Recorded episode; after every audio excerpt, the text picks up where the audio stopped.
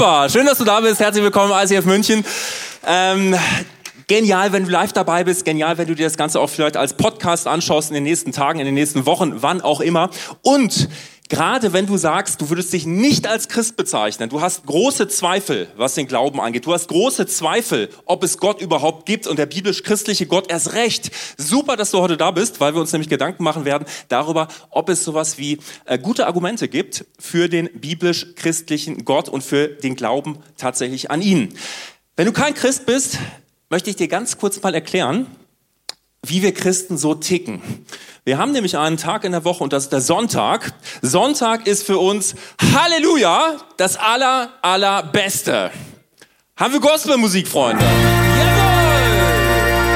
Denn der Sonntag ist der Tag, wo du in deine Kirche gehst und du deinen Glauben wieder abholst von der letzten Bank, wo du warst und du erzählst jedem, weil einfach nur noch Christen da sind, wie groß dein Gott ist. Und du gehst hin und du erzählst, du hast jetzt Get Free gemacht und Explore und es hat dich frei gemacht, Halleluja. Und du erzählst das Ganze, weil hier nur Christen sind. Das ist mega einfach. Du erzählst davon, dass Gott dich heil gemacht hat. Du erzählst davon, dass Gott deine Ehe heil gemacht hat. Und jetzt fest, fällt mein Glaubensschass fast schon um. Das machst du in der Kirche. Du bist voll on fire. Und dann passiert Folgendes. Die Musik geht wieder aus. Celebration ist vorbei. Gottesdienst ist vorbei. Was machen wir mit unserem Glauben? Anpacken, schön in der Kirche deponieren. Ich hole dich irgendwann wieder ab. Und dann kommt hervor, dein Alltagsglauben. Hier ist er. Das ist unser Alltagsglauben. Genau das passiert mit deinem Glauben, mit deiner Überzeugung für Jesus, wenn du wieder im Alltag ankommst. Wenn du als junge Mama, als junger Papa morgen äh, beim Spielplatz bist mit den ganzen anderen Eltern, wenn du als Student morgen auf deine Kommilitonen triffst, wenn du morgen ganz normal deinem Job bist und Leute auf dich zukommen und sie dir nur eine Frage stellen und die Frage lautet, was hast du am Sonntag gemacht? Wochenende, wie war's? Und du sagst, ja, Sonntag, ich war in der Kirche. Wo warst du? Er war in der Kirche. Versteh dich nicht. Und dann sagen wir sowas wie, ja, ich war in der Kirche.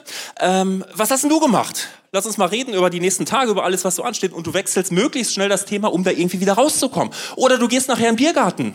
Du sitzt irgendwo in einer Bar und du kommst wunderbar ins Gespräch mit einer anderen Person. Und diese Person sagt dir, okay, ich bin Naturwissenschaftler. Schau mal, was das mit deinem Glauben macht. Du nimmst deinen kleinen Glauben, was noch da ist, flupp, und es geht gar nicht so einfach. Und er ist weg. Okay, lass uns über alles Mögliche reden. Ist das nicht schade?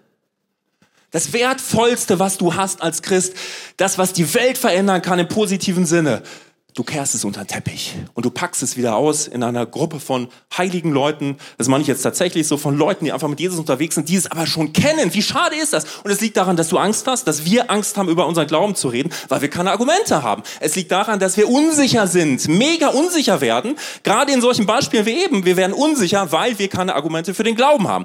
Und deshalb schauen wir uns heute an, gibt es sowas wie Argumente für den Glauben?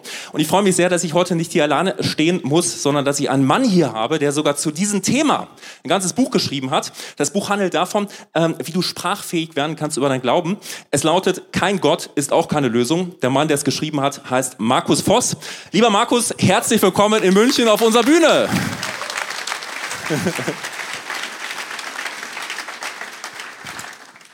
Markus, zu dir. Du bist Theologe, du bist verheiratet mit der äh, lieben Elisa und du hast ein Buch geschrieben, bist momentan auch dabei, noch ein weiteres Buch zu schreiben. Jetzt ist es ja so, wenn ich jetzt tatsächlich zu den Leuten gehören würde, die jetzt sagen würden, okay, also zu Gott habe ich überhaupt keine Beziehung, würde ich mir jetzt denken, ja, da haben wir es schon mal wieder. Ja, einen Theologen haben sie jetzt rangeholt, der auch noch Bücher schreibt. Also der ist doch wirklich als Christ auf die Welt gekommen. Du lagst an einer christlichen Wiege, hast christliche Windeln angehabt und Bibelverse wurden über dir ausgebetet. Äh, war es so bei dir? Ja klar, was denn sonst? nee, war gar nicht so. Also ganz kurze Backstory. Ich bin damals als Atheist aufgewachsen. Mein Papa war Naturwissenschaftler, der war Dozent für Physik und der ist damals überall in der Welt umhergereist mit uns als Familie damals im Schlepptau. Und deswegen bin ich auch in vielen internationalen Schulen gewesen. Ja, in so einem Multikulti-Umfeld bin ich groß geworden. Deswegen habe ich früh Kontakt gehabt mit Hindus, früh Kontakt gehabt mit Buddhisten.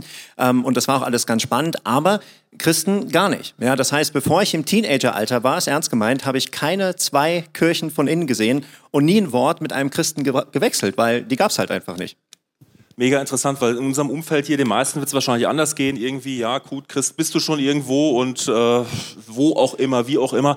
Ähm, aber uns ist es ein bisschen geläufiger. Du hast dich dann, irgendwann kam so der Moment, wo du festgestellt hast, jawohl, da gibt es eine sehr große Weltreligion, die haben sogar ein mega fettes äh, Buch und du hast dich auf die Spur gemacht, bist einfach mal mit Christen ins Gespräch gekommen. Wie war das für dich? Das war ehrlich gesagt ein bisschen traurig.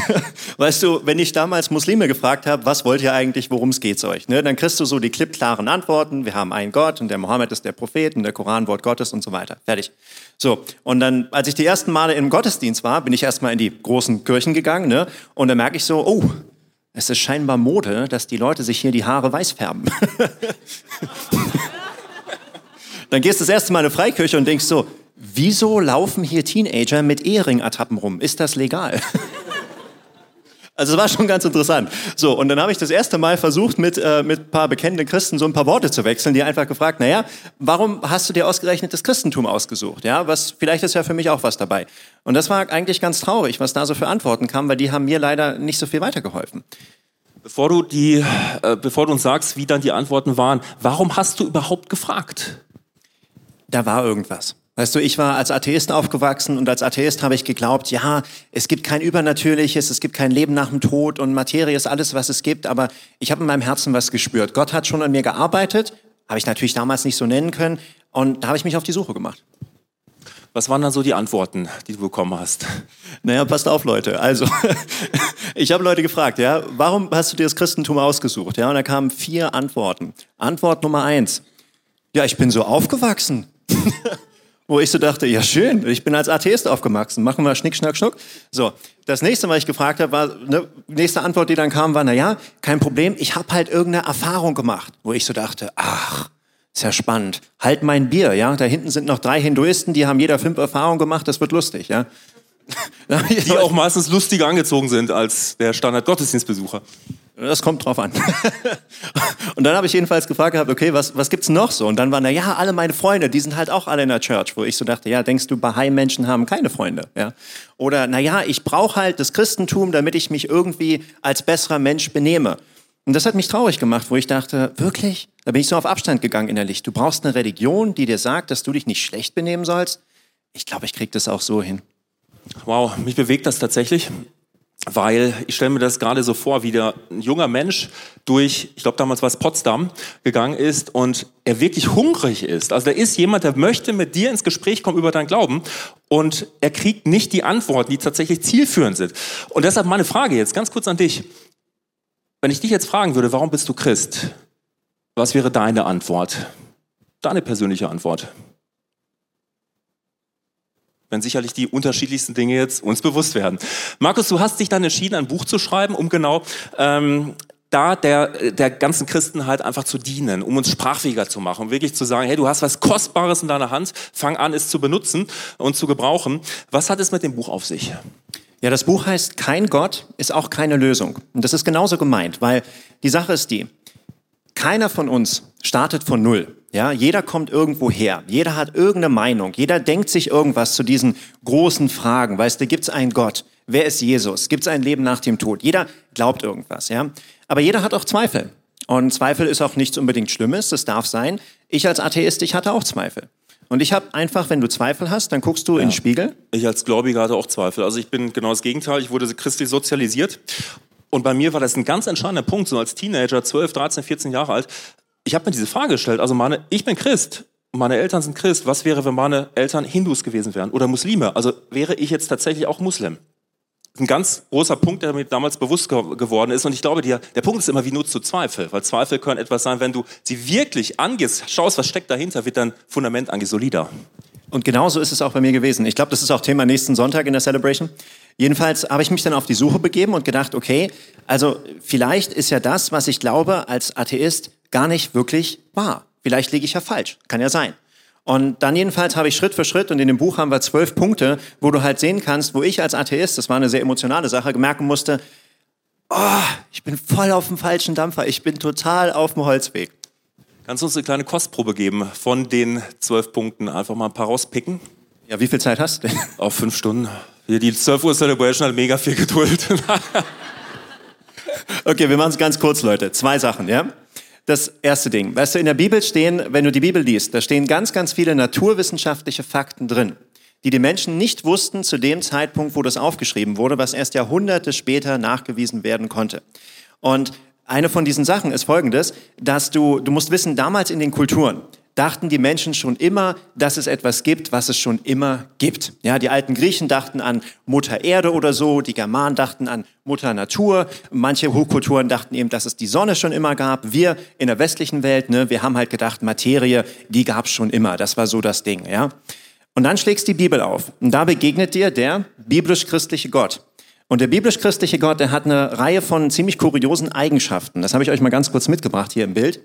Ähm, das sind sechs Grundeigenschaften. Der hat noch mehr, aber ohne diese sechs geht's halt nicht. Ohne diese sechs ist das, wo du in der Bibel drüber redest, halt nicht der biblisch-christliche Gott.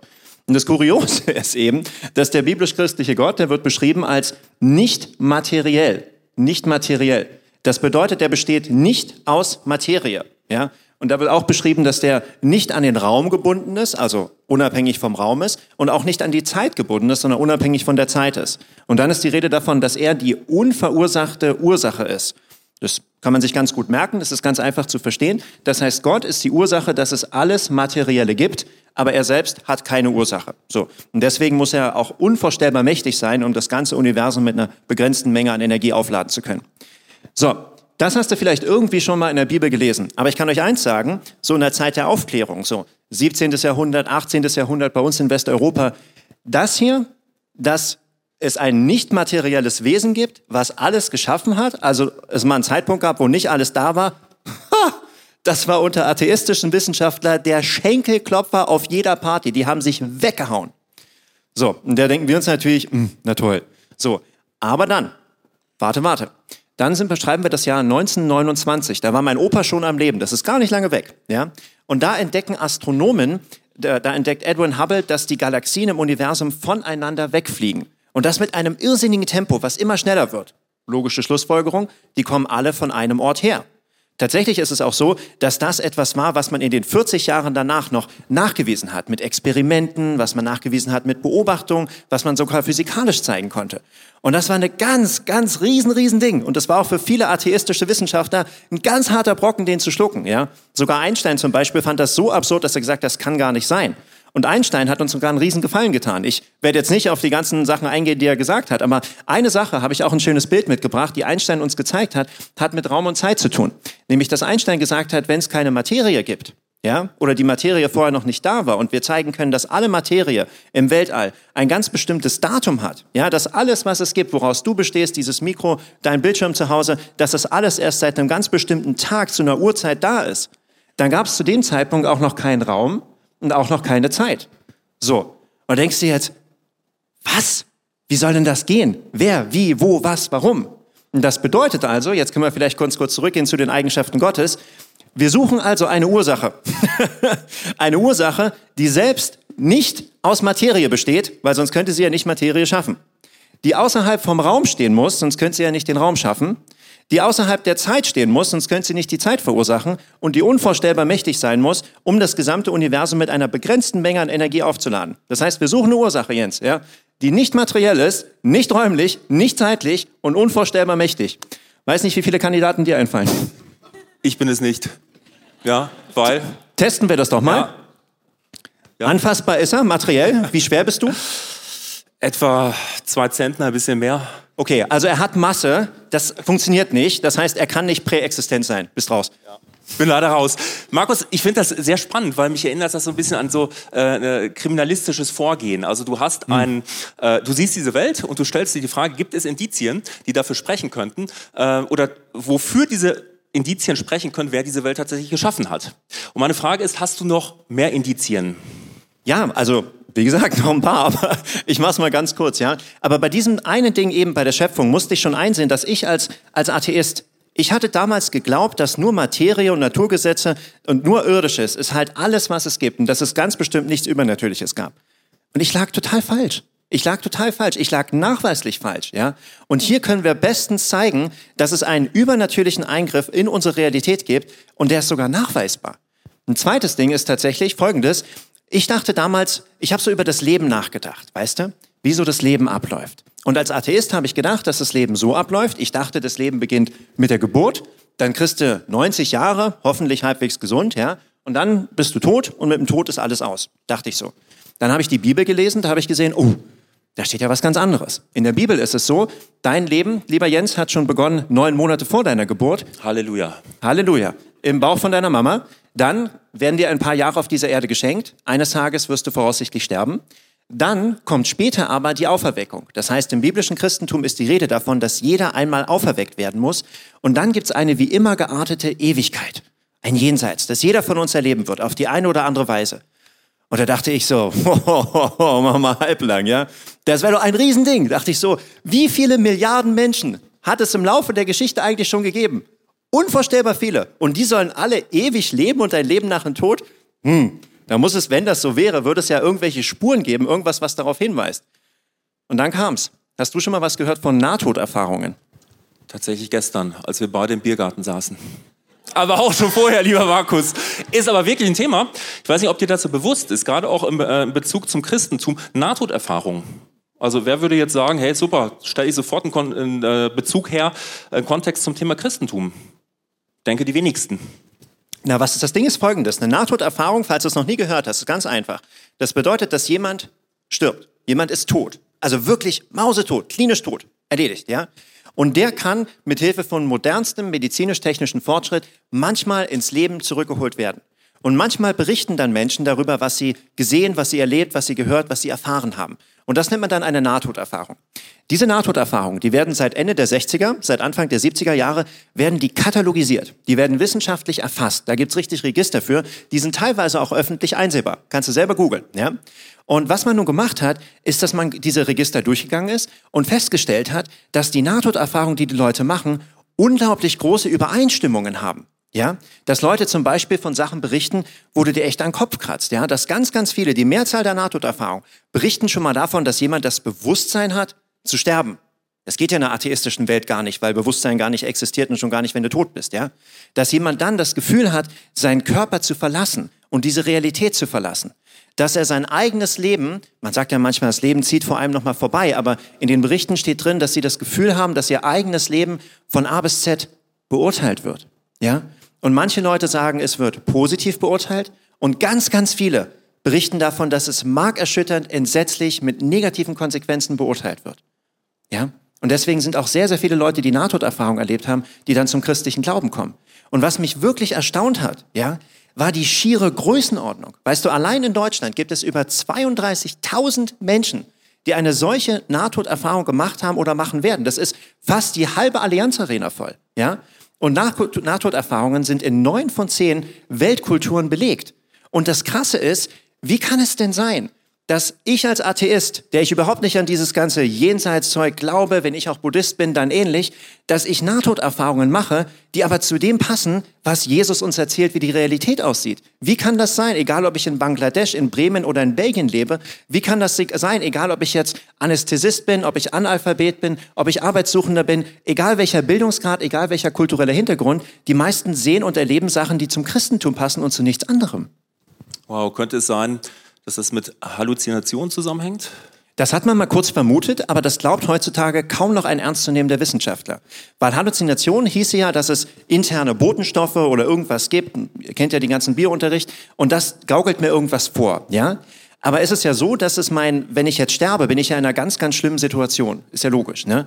Aber die normalen Botenstoffe, wie die funktionieren, was ich halt erlebe in dem Moment, wenn ich etwas lebensbedrohliches bedroht, wenn jetzt ein Bär die Treppe runterkommt oder so, dann habe ich Kampf oder Flucht, weil mein Körper will ja, dass ich überlebe, dass ich mich fortpflanze und so weiter. Ja?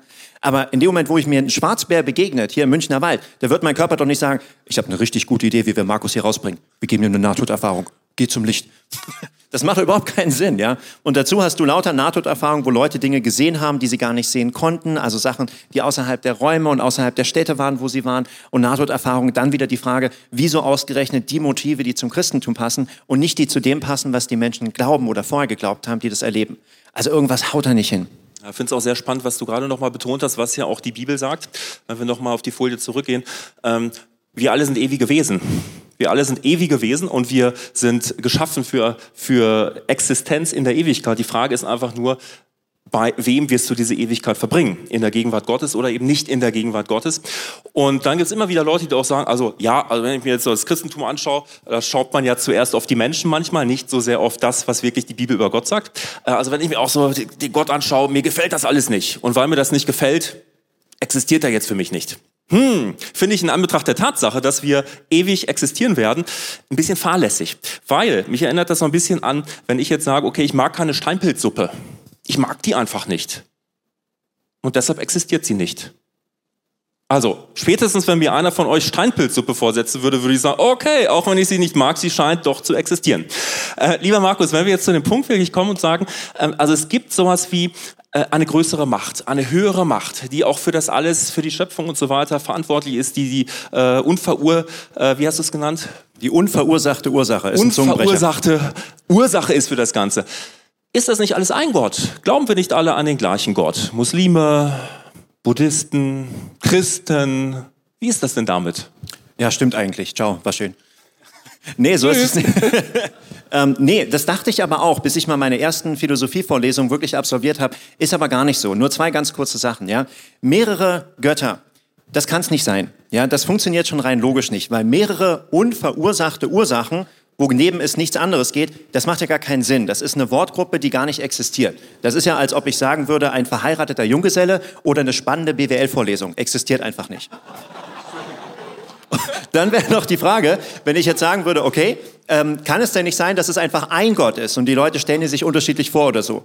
Ähm, eigentlich nicht, ja, weil das ist so ein bisschen so eine Begriffsverwirrung. Wir lassen mal ganz kurz den Begriff, die Vokabel Gott, die tun wir mal ganz kurz ins Skat. Wir holen die gleich wieder, ja. Das stell dir mal ganz kurz Folgendes vor, ja. Jens, ähm, du, ich und unsere Frauen, wir treffen uns bei der Stadtverwaltung in München, okay? Jetzt kommst du gerade vom Fußballspielen und erzählst von einem Pass. Du denkst an ein Ballmanöver, ja? Deine Frau Christina, die kommt jetzt aus der Stadtverwaltung raus, erzählt von einem Pass. Sie meint ein Ausweisdokument, ein Reisepass, ja? Meine Frau und ich, wir kommen gerade von den Bergen, wir erzählen von einem Pass, wir denken an einen Gebirgspass, ja?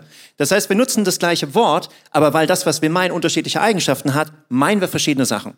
Und tatsächlich ist es so, nur mal das Beispiel, was du angesprochen hast, dass das, was man im Islam, was der Koran als Gott bezeichnet, hat tatsächlich ganz, ganz andere Eigenschaften als der biblisch-christliche Gott. Das sind zwei völlig verschiedene Wesen. Wir können dann noch mal ganz kurz zurückgehen zu den Eigenschaften Gottes.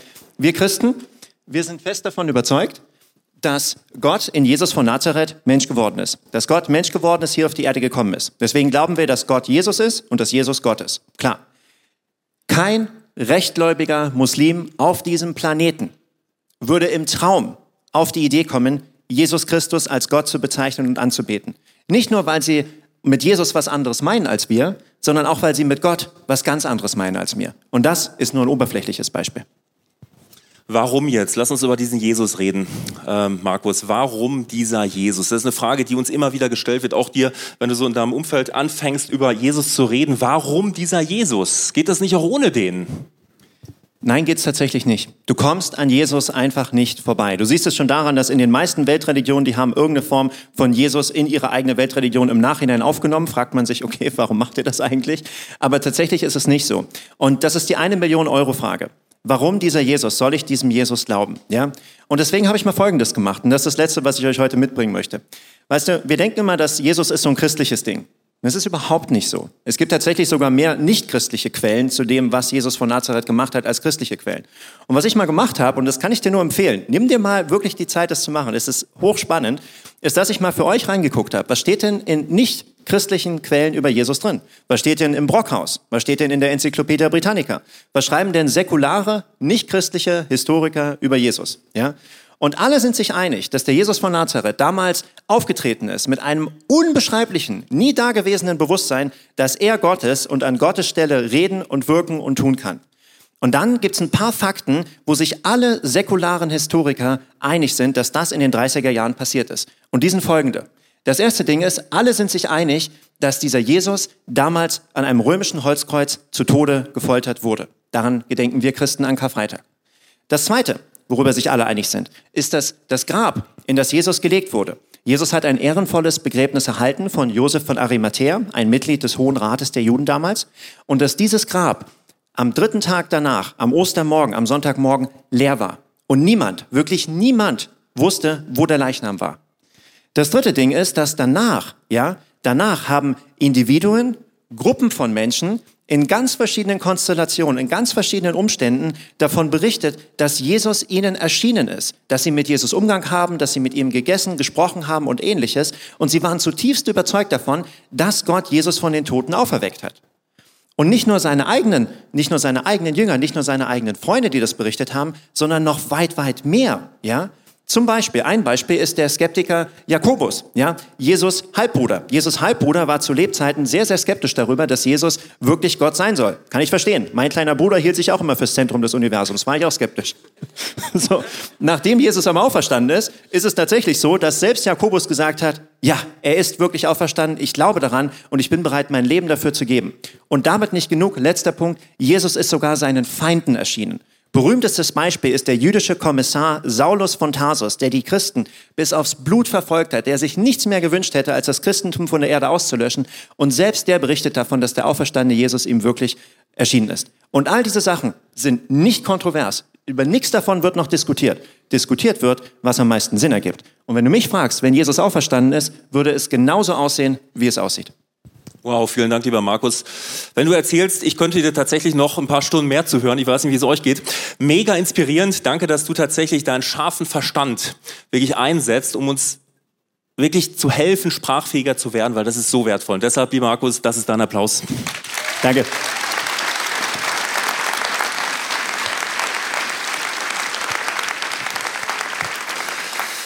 Mega interessant, was der Markus sagt, ähm, gerade auch zum Thema Auferstehung.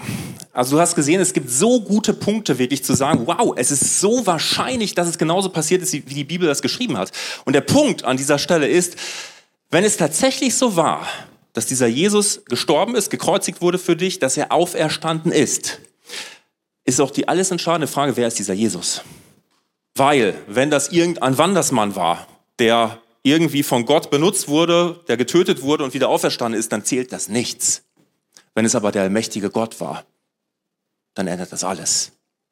Und das ist so der Moment, der mich sehr ehrfürchtig werden lässt. Weißt du, die Bibel beschreibt Jesus, in Hebräer 1, äh, Vers 10 kannst du es nachlesen. Hebräer 1, Vers 10 sagt die Bibel, Jesus Christus ist der allmächtige Gott, der diese Welt geschaffen hat. Er ist der Schöpfer dieser Welt, der immer schon war und immer sein wird. Äh, Offenbarung 5, Vers 12, das kannst du dir aufschreiben, kannst du zu Hause mal nachschauen, steht, Jesus ist der, der auf dem Thron sitzt in alle Ewigkeit. Jesus ist der, der auf dem Thron sitzt, er ist der allmächtige Gott. Ich habe eine Bibelstelle für dich, die ähm, du in Jesaja findest und die mich tatsächlich nochmal ziemlich demütig werden lässt. Und zwar ist das Jesaja 6, 1 bis 5. Da steht Folgendes. In dem Jahr, also Jesaja ist ein Prophet, äh, der gelebt hat etwa 700 Jahre vor Christus. Und dieser Jesaja hat jetzt eine Offenbarung über Gott. Der sieht Gott und er beschreibt den Thronsaal Gottes folgendermaßen. Er schreibt, in dem Jahr, als König Usia starb, sah ich den Herrn. Er saß auf einem hohen Thron und war erhöht und der Saum seines Gewandes füllte den Tempel. Über ihm schwebten Seraphim, das sind Engel, mit sechs Flügeln. Jeder hatte sechs Flügel. Mit zwei Flügeln bedeckten sie ihre Gesichter, mit zweien ihre Füße. Mit dem dritten Paar flogen sie. Sie riefen einander zu, heilig, heilig, heilig ist der Herr, der Allmächtige. Und es geht dann so weiter. Und das, was da drin steht, ist, die Erde erbebt. Warum? Weil das der Thronsaal Gottes ist. Der Thronsaal des Schöpfers dieser Welt. Und was du dann lesen kannst von Johannes, das ist einer der Nachfolger von Jesus, die mit ihm unterwegs waren, Johannes 12, Vers 41, steht da, Jesaja sagte das, und das ist spannend. Jesaja sagte das, weil er die Herrlichkeit Jesu gesehen hatte. Auf ihn bezogen sich seine Worte. Wer saß immer schon auf dem Thron? Wer wird immer auf diesem Thron sitzen? Das ist Jesus Christus. Und warum ist es entscheidend? Nochmal, wenn Jesus Christus nicht der allmächtige Gott wäre, dann würde es alles nicht zählen. Dann hätte Gott irgendjemand vorgeschickt. Mach mal. Und das hat Gott nicht getan. Weißt du, und wo wir bei diesem ganzen Thema Logik gerade sind, gibt es eigentlich einen logischen Grund dafür, dass der allmächtige Gott diese privilegierte Situation, Position verlässt und Mensch wird, um zu sterben, um sich martern zu lassen, um aufzuerstehen? Was für einen Grund gibt es? Versetz dich da kurz rein. Du bist, du sitzt auf dem Thron, du bist der allmächtige Gott. Du hast alles. Du hast ein Herr von Engeln. Du hast das Universum geschaffen. Und du hast die Füße als Schemel deiner Füße. Du hast die, die, die, die Erde als Schemel deiner Füße. Versetz dich da mal rein, du bist der allmächtige Gott. Du hast alles. Was für einen Grund gibt es, diese Herrlichkeit zu verlassen, Mensch zu werden, sich zu erniedrigen und zu sterben für dich? Es gibt nur einen einzigen Grund. Der Grund ist, Jesus Christus, er hatte alles. Außer eins. Und das bist du. Weil Gott hat dich nicht automatisch an seiner Seite. Du hast Gott nicht automatisch in deinem Herzen, weil Gott dich geschaffen hat. Dass du dich für ihn entscheiden kannst oder dich gegen ihn entscheiden kannst. Das ist die höchste Form von Liebe. Ansonsten hast du einen Liebesroboter geschaffen. Du hast jemanden geschaffen, der nicht anders kann, als dich zu lieben. Echte Liebe hast du nur da, wo du Freiheit hast. Und deshalb hat er es gemacht weil er dich geschaffen hat in dieser Freiheit. Und mit dieser Freiheit können wir manchmal schon schwer umgehen. Ich habe dir vier Symbole hier äh, mitgebracht, an denen du es ganz leicht sehen kannst. Das Ziel Gottes für dein Leben ist dieses Herz, dass du eine innige, liebevolle, liebende Beziehung zu deinem Vater hast, zu deinem Gott, deinem Vater. Die Bibel sagt, lieb Gott und lieb deinen Nächsten wie dich selbst. Er hat dir die Freiheit gelassen und er möchte, dass du diese Liebesbeziehung hast mit ihm.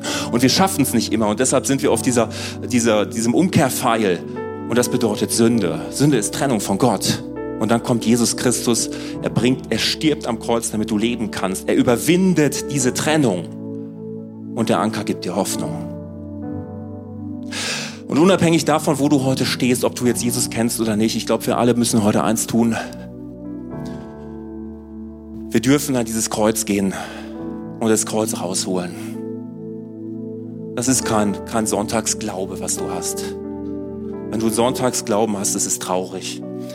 Weil es würde bedeuten, du weißt nicht, du bist dir nicht bewusst darüber, dass der König dieser Welt, der König des Universums, Jesus Christus, immer und überall bei dir ist.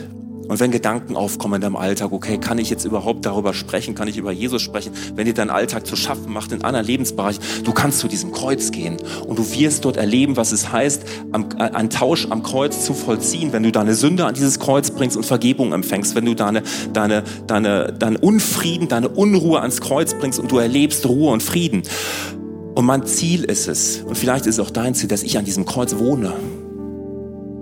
Leben am Kreuz wir ticken manchmal so, wir gehen dahin, wenn wir Jesus brauchen. Und dann sagen wir, okay, erledigt und jetzt gehe ich wieder weg. Und ich bin in meinem Alltag. Und wenn du da bist, ohne Jesus, dann, dann, dann bist du dir nicht bewusst, dass du den mächtigsten König, den König aller Könige an deiner Seite hast, durch den du einen Unterschied machen kannst. Und deshalb will ich an diesem Kreuz leben. Durch die Kraft von Jesus, weil das ist Leben. Und deshalb lass uns beten. Du darfst dir bewusst machen, der König der Könige, so real wie ihn Jesaja gesehen hat, er ist jetzt da. Jesus, du bist der König aller Könige und du bist heute da. Und du sagst in deinem Wort in Offenbarung 3 heißt es, wer, du klopfst an. Du klopfst an heute an unsere Herzenstür. Und es heißt weiter, wer dir aufmacht, zu dem wirst du reingehen, in dessen Herz wirst du kommen und du wirst Gemeinschaft haben. Du bist nicht gekommen, um anzuklagen, du bist nicht gekommen, um Vorwürfe zu machen, du bist gekommen, um Gemeinschaft zu haben. Und du kannst, wenn du es möchtest, das jetzt ganz bewusst machen. Vielleicht hast du es noch nie getan in deinem Leben, dann darfst du einfach nur den Namen von Jesus aussprechen. Jesus Christus. Ich merke, dass du an mein Herz klopfst. Komm rein in mein Herz. Ich merke, dass ich getrennt bin von meinem, von meinem himmlischen Vater. Und ich danke dir dafür, dass du der Weg bist zum Vater.